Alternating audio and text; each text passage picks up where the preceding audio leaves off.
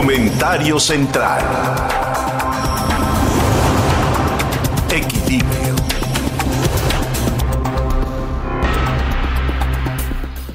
Ahora resulta que las empresas calificadoras, es el caso de Moody's, es el caso de Standard Poor's, es el caso de Fitch, son organizaciones que para México ahora resultan descalificadoras. Eh, las calificadoras lo que hacen es analizar los factores generales de una matriz económica para determinar hacia dónde va un país o una organización determinada. Y las calificadoras han hecho una labor últimamente en las que constantemente han descalificado todo aquello que se propone desde la base de operación de un gobierno fallido, como es el gobierno mexicano, y sus estrategias que han derivado, por ejemplo, en la descalificación ya prácticamente completa de petróleos mexicanos, por decir una. Pero las expectativas de las calificadoras se han hecho mucho más observables y al mismo tiempo les invito a que les estemos siguiendo luego de la pandemia, porque las calificadoras ahora introducen esta nueva variable en la pandemia que suma a las problemáticas económicas el problema agregado de la pandemia, del COVID y de la parálisis económica. Entonces ha habido para las calificadoras algunos grados de reacción al COVID con las complicaciones que todo esto trae en un ámbito de la economía mundial, de la globalidad y al mismo tiempo de las acciones particulares de los gobiernos, como es el caso de cómo han reaccionado gobiernos en Europa o en Asia o en América, fundamentalmente. Oceanía y África pues serían casos que a lo mejor estarían un tanto fuera de la óptica de las calificadoras, pero lo mencionado, ahí está. Ahora, las expectativas de crecimiento económico de mediano plazo para México han sido vistas por las calificadoras. Mediano plazo. Mediano plazo, pues, ¿qué te puedo ubicar para el próximo lustro, ¿no? Hacia dónde va México para los próximos cinco años. Y han continuado observando un deterioro constante por la pandemia de las condiciones económicas del país. Esto lo da a conocer Moody's en un estudio que dice que, y ahí está, fíjense la parte, las políticas gubernamentales podrían ser el factor principal para retrasar la recuperación de la economía mexicana. La firma Moody's, que mantiene una calificación crediticia del país en B mayúscula, doble A minúscula 1, que es una perspectiva este, pues por, medianita, pobrecita, tiene sobre esta calificación una perspectiva negativa. ¿Qué quiere decir? Quiere decir que la próxima vez que hable Moody's al respecto, seguramente nos va a quitar un grado de inversión. Y si nos quita un grado de inversión, vamos a estar en una condición muy difícil, no porque lo diga Moody's, sino porque luego de la determinación de Moody's vendrá la opinión de las otras calificadoras y esto tiene que ver en la toma de decisiones de los bancos internacionales para otorgar créditos o no a un país. Y con ello, la firma, que mantiene una calificación crediticia bajona, con perspectiva negativa, ve que el presupuesto de México para este año que corre con el Congreso, pues subestima los ingresos que realmente podría tener el país en función de los estímulos que a la economía le está dando el gobierno. O sea, si tú como gobierno no estimulas a una economía paralizada, ¿cómo rayos puedes esperar que esa economía rezarse al gobierno con impuestos? Es, es algo que no se necesita mucho para pensarlo. La pandemia ha exacerbado las tendencias negativas de crecimiento que se habían hecho evidentes en el 2019 cuando terminó el país con recesión. Sin COVID, acabamos con recesión y después persisten en el 2020, pero se acrecientan para el 2021. Esto lo dice Moody's cuando proyecta que el Producto Interno Bruto mexicano podría crecer más o menos un 3.5% en el 2021, pero de un decrecimiento del 9%, lo que marcaría que la recesión para finales de este año andaría sobre un menos 5.5% para el 2020, para el, perdón, para el 2021. Añade que la respuesta del gobierno a la pandemia ha sido limitada en el apoyo a empresas, a hogares y por lo tanto ha hecho muy poco para contrarrestar el impacto económico, lo que dificulta la capacidad de que entidades productivas en el país se recuperen más rápido o menos lento, vamos a pensar. La segunda mayor economía de América Latina entró en una recesión, aunque leve, en el 2019, y el impulso a una recesión mayor por la pandemia hoy se ha hecho manifiesto e incluso Moody's decía, bueno, esperábamos que hubiera algún tipo de estrategia para la recuperación mexicana, pero ante la evidencia, un presupuesto magro para el ejercicio el 2021 basado en una previsión optimista del crecimiento de hasta un 4.6% sobre lo negativo del 9, o sea, una, un, crecimiento neto del 4.4%, eh, una, una, una recesión neta del 4.4% en recesión, es una sobreestimación, porque en realidad la recuperación va a ser mucho menor, por lo menos 1.1% menor a la recesión que prevé el gobierno mexicano. Y por otra parte, estamos viendo cómo la, los recursos provenientes del petróleo son cada vez más exiguos. Se ha subestimado el apoyo que se requiere para apuntalar con signos vitales a la economía endeudada que tiene, por ejemplo, petróleos mexicanos en lo particular y el país en lo general. Pero no hay una reflexión al respecto. Y en este momento ya se han aceptado, tanto por el gobierno como por el sector privado, que las condiciones así van a estar. En este momento, ¿qué es lo que tendríamos que estar haciendo los mexicanos? El sector empresarial. Estaré diciendo, con todo lo que ha pasado, con todo, le pedimos al gobierno de López Obrador, estimula fiscalmente a las empresas, lleva a un terreno de exenciones en algunos de los servicios y de los bienes que provees. Haz todo lo posible por facilitar el desempeño de las empresas micro, pequeñas y medianas. Haz algo por estimular a la contratación de personal. Y entre otras cosas, este aumento del 15% decretado, cuando no tienen las empresas dinero para la tesorería y pagar las nóminas. Es decir, sobre el muerto viene el rayo del trueno del cielo que le sigue dando problemas a una economía que hoy hace que muchos empresarios estén pensando en cerrar, ya cerraron o estén ante la inminencia de estar empezándolo a pensar. Todo esto nos lleva a un momento de dificultad. Hoy ha hablado Moody's. Estamos en enero. Estamos en 13 de enero. Hay tiempo para recapacitar. Pero, ojo, uno de los gravísimos problemas que tiene este gobierno es que sabe que comete errores, pero los conserva así. No corrige. Tiene un error y se mantiene con el error. ¿Por qué? Por orgullo, por estupidez, por limitaciones o por perversidad? ¿Será?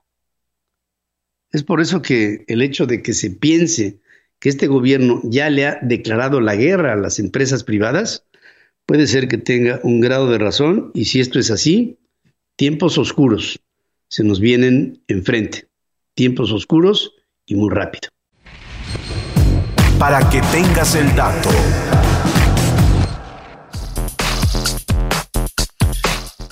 Los seres humanos tenemos conviviendo con, los perros más o menos unos 70 mil años. Es lo que, o sea, los primeros eh, animales domésticos de corral fueron este, algunas aves y los perros. Los perros fueron, digamos, llevados a las cuevas derivando de los lobos y, estos fueron eventualmente domesticados y después empezaron a tener mezclas y cambios genéticos que hicieron a los perros y las diferentes razas, ¿no? Pero resulta que la inteligencia artificial y la tecnología están empezando a establecer comunicación entre animales y personas y elementos en una casa a través de la domotización de lo que propone una firma tecnológica que se llama Chamberlain, que presenta una puerta inteligente para mascotas conectada al Internet llamada MyQ Pet Portal, eh, con un sistema que identifica cuando un perro quiere salir, abriéndose la puerta de manera automática. Es decir, el perro le pide a la puerta salir. Esto se logra mediante la comunicación con un sensor Bluetooth en el collar de la mascota que al reconocer su proximidad abre la puerta. También puede ser controlada a distancia mediante una aplicación para un teléfono inteligente. El sistema integra Bluetooth, cámaras de, de 1080 píxeles que transmiten video a un teléfono móvil en el usuario y a través de un Amazon S3 eh, cuentan con sensores infrarrojos, micrófonos, bocinas, incluso para poder desde lejos hablarle a la mascota y le puede decir, sal a hacer pipí. Y al escuchar el pipí, en ese momento la mascota sabe cuál es la orden, se abre la puerta, aunque el dueño de la mascota esté de viaje o esté en otro lado. La plataforma implica instalar una puerta completa diseñada para este propósito, además del uso del dispositivo con Bluetooth en el collar y la aplicación para monitorear este esquema a la distancia. Puertas que se abren al mandato de un ladrido cuando el perro tiene la intención de salir al jardín para sus necesidades propias. Bueno, para que tengas el dato.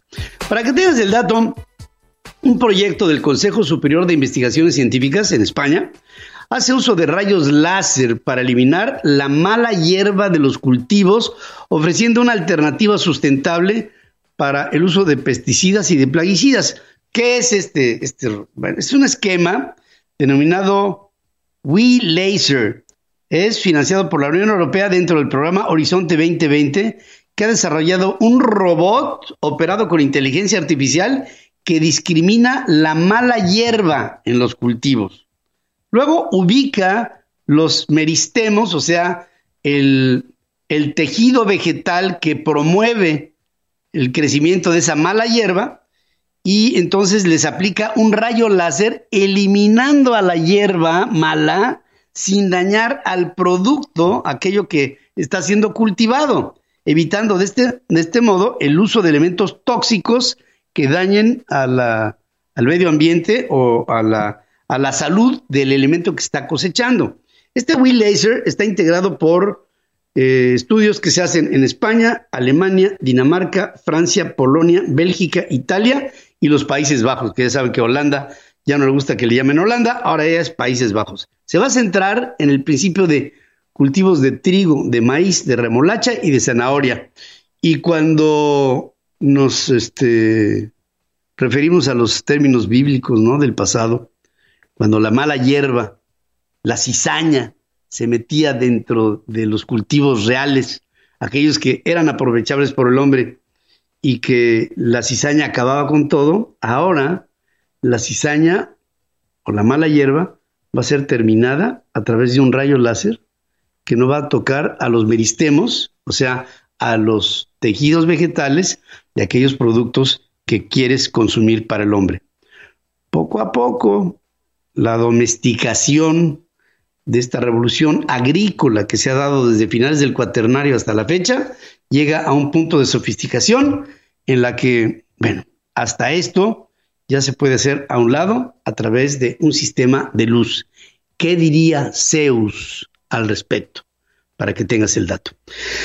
Para que tengas el dato científicos a través del observatorio de Chandra de la, de la NASA, han determinado que un magnetar descubierto en el 2020 es también un pulsar, lo que implica que emite pulsos regulares de luz. Este cuerpo, denominado J1818.0-1607, es un magnetar. Un magnetar es como una especie como de una estrella joven a base de neutrones que tiene un extremadamente fuerte campo magnético. Es un magnetar. Bueno, este las emisiones de este magnetar lo hacen distinguirse de otros cuerpos y cúmulos por su color púrpura, que se encuentra relativamente cerca del plano de la Vía Láctea. Este magnetar descubierto está aquí cerquita, está a 21 mil años luz de la Tierra, es decir, aquí, en la trastienda, ¿no?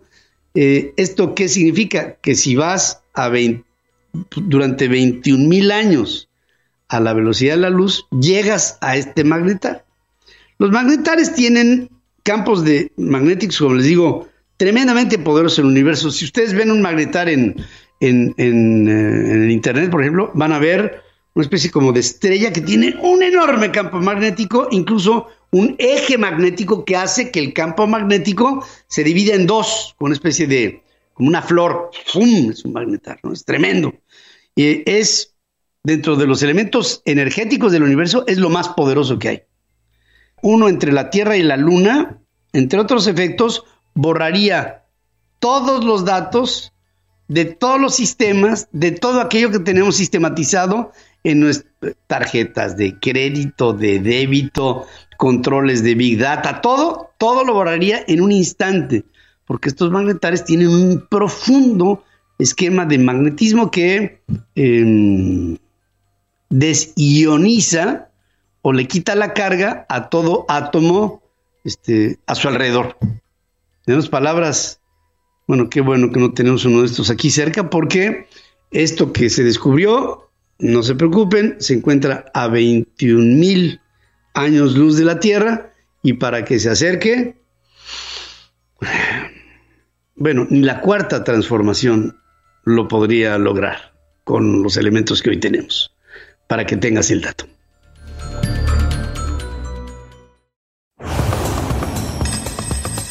Porque todos merecemos saber sobre nuestra economía. Don Dinero. Con Alberto Aguilar.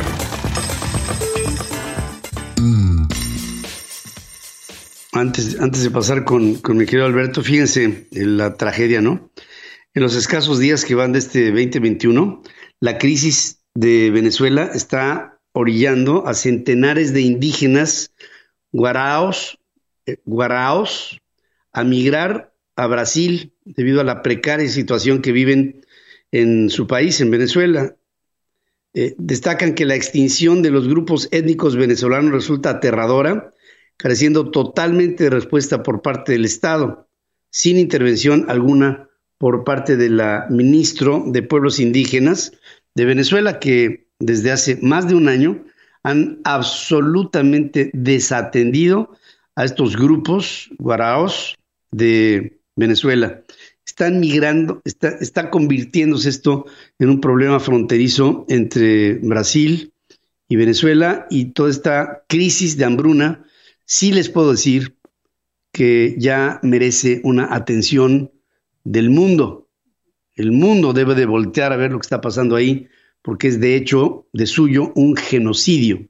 Esta miseria con la que están viviendo estos grupos originales de Venezuela y que están migrando a Brasil para tratar de conseguir un grumo de pan.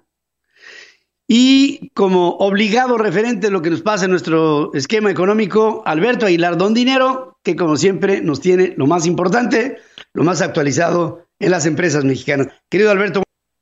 Hola Pedro, qué gusto saludarte, como siempre, un verdadero placer eh, estar con, contigo en tu auditorio. Pues Pedro, eh, pues ya estamos en la cuesta de enero y pues eh, me parece que se visualiza una cuesta de enero más difícil. Siempre, pues sabes, enero ha resultado eh, un mes complicado porque venimos de las vacaciones y los excesos del fin de año, pero en esta ocasión con la pandemia tendremos una cuesta de enero inédita, pero además ya les platicaba del desánimo que hay entre los hombres de negocios. Normalmente cuando se regresa de vacaciones, pues el descansar, el estar con la familia, el viajar, permite que pues el ánimo mejore. Esto no es el caso en esta ocasión, muchas personas sí viajaron, pero ni así mejora el ánimo entre los inversionistas. Y bueno, hay razones de peso para que esta situación se esté dando, porque pues el tema de la pandemia eh, pues se ha recrudecido en todo el mundo. De hecho, pues las expectativas de los principales analistas es que la economía global eh, pueda regresar a crecimiento después del decrecimiento del, del, 2020. Y bueno, eh, pues dado la pandemia, dado los rebrotes, pues no es descartable que el el mundo crezca, pero lo haga a menor proporción de lo que se había previsto. En varias economías eh, se ha platicado aquí, se han reactivado ya medidas restrictivas, entre ellas la restricción de viajar, la restricción de la movilidad, y de prolongarse esto, pues el costo irá directamente a la actividad productiva del mundo. En México ya sabemos, además de la pandemia del COVID-19, pues estamos viviendo las recurrentes eh, políticas públicas controvertidas del gobierno del presidente Andrés Manuel López Obrador que no van muy ad hoc con el pensamiento del sector privado y consecuentemente han tenido un impacto desde el 2019 en la inversión y lamentablemente no hay visos de mejora. Ayer, ayer el INEGI dio a conocer el dato de inversión fija bruta a octubre, con una caída del 13.7% anual. Van 21 meses consecutivos a la baja de, esta variable, imagínense, 21 meses.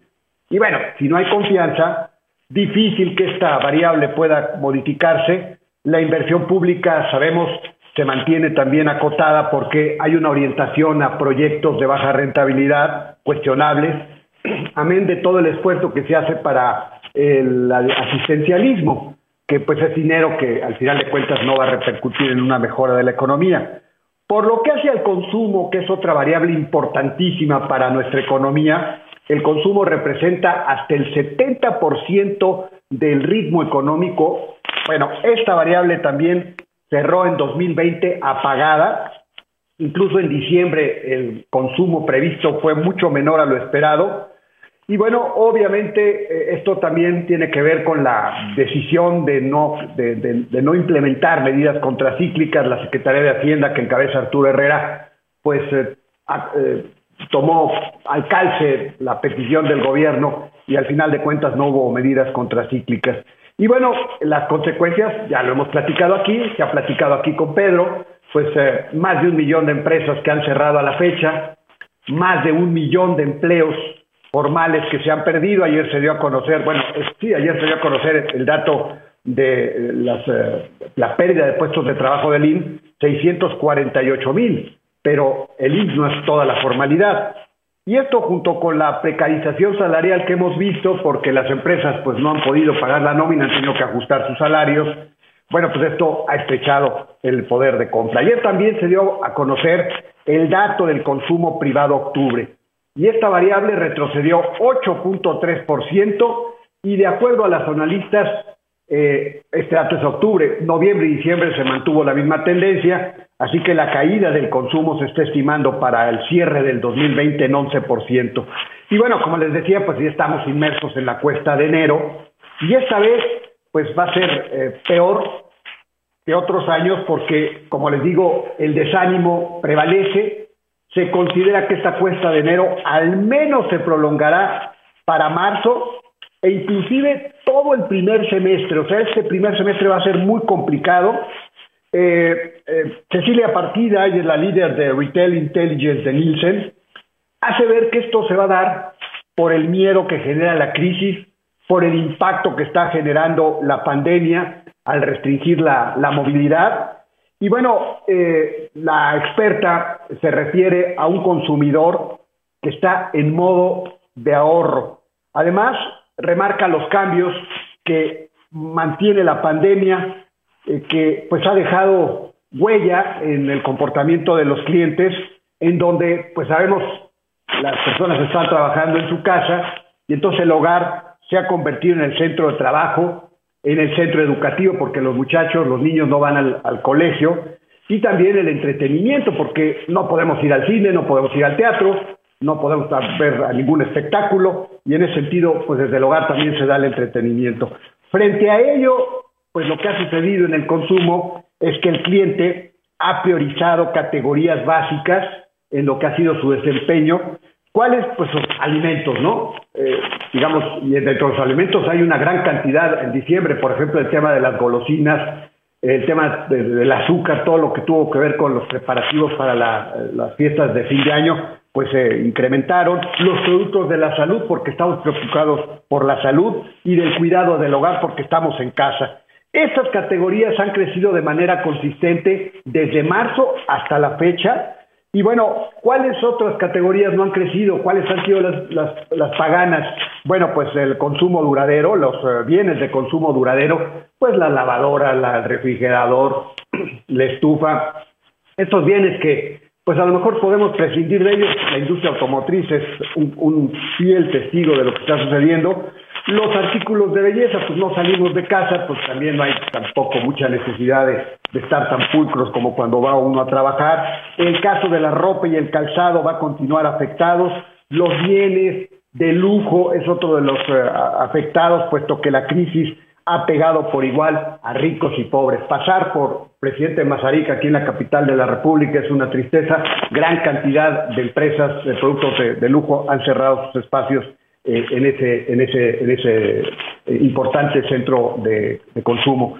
Así que bueno, sin inversión, sin, con un consumo chato, afectado y con la ausencia de apoyos macro, pues eh, me parece que la crisis, remontar la crisis va a ser complicado y por lo pronto pues habrá que conformarnos a un primer semestre bastante complejo por lo pronto. Y Pedro, también quisiera platicarles esta mañana, justamente este jueves es el día de mañana, habrá eh, la primera reunión de CONAGO del año. Eh, fue convocada en esta ocasión por Mauricio Vila, él es el gobernador de Yucatán, él es el titular de la Comisión de Salud y en ese tenor, bueno, es que hace la convocatoria. Y bueno, se prevé una presencia muy nutrida de los gobernadores porque se va a tocar un tema eh, nodal, tema trascendente, la vacunación contra el COVID-19 a lo largo y ancho del país. Va a estar Olga Sánchez Cordero, eh, va a estar Jorge Alcocer y el hipercuestionado subsecretario Hugo López Gatel. Se prevé la presencia incluso de algunos gobernadores de la Alianza Federalista. No va a ser la primera vez porque la última reunión de la CONAGO ya estuvo por ahí el gobernador de Nuevo León, Jaime Rodríguez, el de Colima, José Ignacio Peralta. Por cierto, la CONAGO está buscando, quizá para su próxima reunión, el tener un encuentro con Tatiana Cloutier, porque bueno, los gobernadores traen, ya se imaginarán, en este arranque del año y un cierre complicado del 2020, pues muchas presiones de la iniciativa privada. Y bueno, ya para finalizar, Pedro, les comento que pues va a retomar el Concamín probablemente estos reportes que pues eh, ha estado realizando para eh, bueno, que realizó durante el año pasado para mostrar la huella que ha tenido la crisis en los distintos rubros que conforman el sector secundario, o sea, el sector industrial, que se llaman reportes COVID industrial. Y bueno, según esto, bueno, van a ser más espaciados, se está trabajando en ello en la confederación que preside Francisco Cervantes. Y bueno, eh, me parece que estos reportes van a ser muy interesantes porque también esta semana se va a conocer el dato de la producción industrial, una caída inédita del 10.7% de enero a noviembre, que no creo que cambie mucho en lo que será el año. Y bueno, simplemente el rubro de la construcción, una caída del 11.7%, las manufacturas 4%, pero les decía de la industria del calzado, del vestido. La industria del vestido por los suelos trae una caída en su producción del 29% y lo peor de todo, Pedro, amigos, es que el horizonte no se visualiza que mejore en el corto plazo. Pues este es el comentario, Pedro, como siempre, un verdadero placer y pues los saludo desde la capital de la República. Gracias, mi querido Alberto. Como siempre, es un placer escucharte. Las noticias, obviamente, pues son como son y esperamos que haya para todos una recuperación y mucho trabajo. Tu espacio central. Listos para escucharte y darle difusión a tus proyectos. En Central FM. Equilibrio. Y aquí en este espacio central tengo el privilegio, el gusto de hablar con la maestra Ana Luisa Lorenzana Valle. Ella es presidente de la Fundación Calvi, que es una institución que eh, tiene base en, en Guadalajara, en algunos condados también en los Estados Unidos.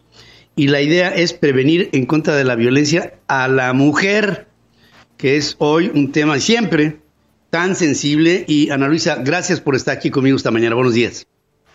Buenos días, señor Ferriz. Un placer.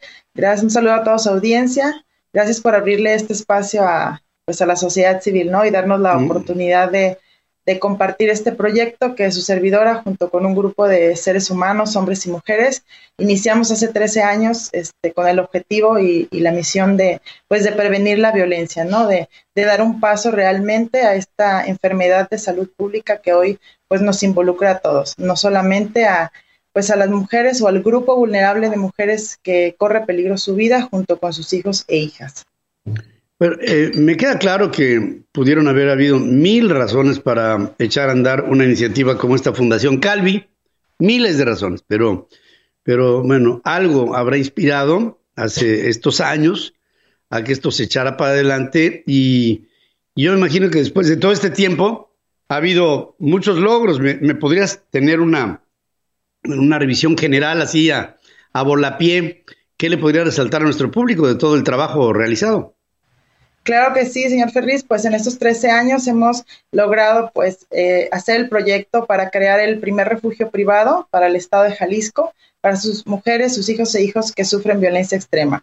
Durante todo este tiempo, bueno, logramos conseguir un terreno en el que vamos a lograr edificar este, este refugio que mucho, mucha falta nos hace como estado y hemos logrado también una alianza muy importante con la sociedad, con la iniciativa privada, en este caso representada por el señor Jaime Enrique Michel, que junto con un grupo también de empresarios comprometidos con la sociedad, hemos hecho esta alianza con la única, el único objetivo de unirnos, de aliarnos, de hacer comunidad para llevar a cabo este proyecto, ¿no? La edificación del primer refugio. Y no solamente eso, hemos este, logrado pues incidir ya en algunas empresas, en algunos grupos sociales con temas que manejamos en prevención de la violencia, dando oportunidad con pláticas de prevención, de sensibilización a hombres y mujeres de los diferentes grupos sociales, incluyendo este, todas las personas que trabajan dentro de las empresas. Y este, hemos tenido también eh, un apoyo en el extranjero, en este caso de dos radiodifusoras que nos han dado también voz para que toda nuestra gente que se encuentre allá pues se informe. Nos hemos dado cuenta que muchísima de la violencia que hasta el día de hoy se genera pues es por falta de información. El Consulado Mexicano de San Bernardino, en este caso, representado por el cónsul René, nos ha abierto las puertas para poder canalizar nosotros a todas las mujeres y hombres que llaman a nuestra asociación a Calvi eh, con la intención de, recibir una ayuda o una asesoría. También queremos pues compartirles a toda nuestra gente que se encuentra en el país vecino, que vayan, que en los consulados están para apoyarlos y para ustedes. Sabemos que hay muchísima gente que trabaja de lunes a domingo y que no puede a lo mejor acudir a un, a un consulado porque le queda retirado, pero vía telefónica nos están apoyando con dar esta información siempre en prevención de la violencia, tanto para hombres como para mujeres. Y no solamente eso, sino que gocen de todos los servicios que como mexicanos nos corresponde. También me pues, este, gustaría compartirte que tenemos programada para el mes de febrero una campaña de prevención en el noviazgo. Eh, Calvi no solamente le está apostando a, la, a la creación de este refugio, sino a la a la causa de esta problemática, ¿no? Que es la prevención de la violencia. En este caso, nos interesan pues muchísimo los jóvenes y el interés superior del menor. Esta campaña, sin duda, eh, será un referente para Jalisco y para México, porque desde el 2007 no tenemos nada en estos temas de prevención de la violencia. Y no solamente eh, la prevención de la violencia en el noviazgo, sino la prevención del abuso, del abuso infantil que está en aumento aquí en el estado, incluyendo a los bebés y el, suicidio en los adolescentes. Pues es, una labor muy amplia, muy hermosa. Este refugio al que haces alusión, Ana Luisa, ¿ya están en condiciones de poderlo empezar? ¿Faltan fondos? ¿Hay algún lugar a donde podríamos aportar para que esto tenga un mayor ímpetu? Claro que sí. Mira, ahorita estamos, este, el diciembre pasado firmamos oficialmente el patronato, quienes lo van a conformar, con la idea de que ya a, partir de enero, bueno, estamos procurando los fondos para la edificación de este refugio y queremos invitar pues a toda tu audiencia, empresarios, cualquier grupo social, cualquier ser humano que quiera este, apoyar de alguna manera este proyecto, pues invitarlos desde donando en lo económico o compartiendo nuestra información. Nos interesa muchísimo que toda esta información de prevención de la violencia, este, los empresarios en particular nos ayuden a bajarlo a todos sus empleados y que todos sus empleados pues lo bajen a sus familias para realmente pues poder incidir y hacer un cambio en este tema de la violencia, ¿no? queremos hacer con esto pues un sentido de pertenencia, ¿no? Que todos nos sintamos parte de este proyecto para cuidarlo, que este proyecto que nace 100% de la sociedad civil y de la iniciativa privada, pues no sea un elefante blanco más, ¿no? Que realmente haya trascendencia y que este refugio sea este cuidado y protegido por nosotros mismos. Quiero decirte que este refugio se está contemplando eh, que sea un refugio autosustentable 100%. Estamos contemplando también pues que el personal eh, no solamente tenga la experiencia y la profesionalización, sino que esté debidamente sensibilizado en esta problemática. Podemos tener al mejor abogado, pero si no tenemos la sensibilización que este grupo vulnerable de personas requiere, no nos sirve. Entonces, invitarlos a todos a que se sumen a este proyecto de hacer comunidad en beneficio pues de nuestros niños, nuestros jóvenes, que mucha falta nos hace, señor Ferris. Pues eh, es, digno de encomio lo que ustedes han venido haciendo en estos últimos 13 años. Sigan adelante, desde aquí estamos con ustedes, por supuesto, y todas las secciones que haya hacia Calvi, en, eh, tanto en su dirección en Internet como en el teléfono al que se hace referencia, como en la cuenta bancaria de HSBC, en la que ya también hay acceso para este tipo de donaciones. Todo será bienvenido. Es para una causa extraordinaria que le da a la mujer en México un remanso de paz, de tranquilidad, de respeto. Y por supuesto, estamos contigo y con toda tu causa y con toda la gente que junto contigo ha hecho esto posible. Ana Luisa Lorenzana Valle, es digno de admiración lo que has venido haciendo, el entusiasmo que tienes se contagia. Gracias, querida amiga. Gracias y buenos días. Gracias, buenos días. Un abrazo. Gracias, buenos días.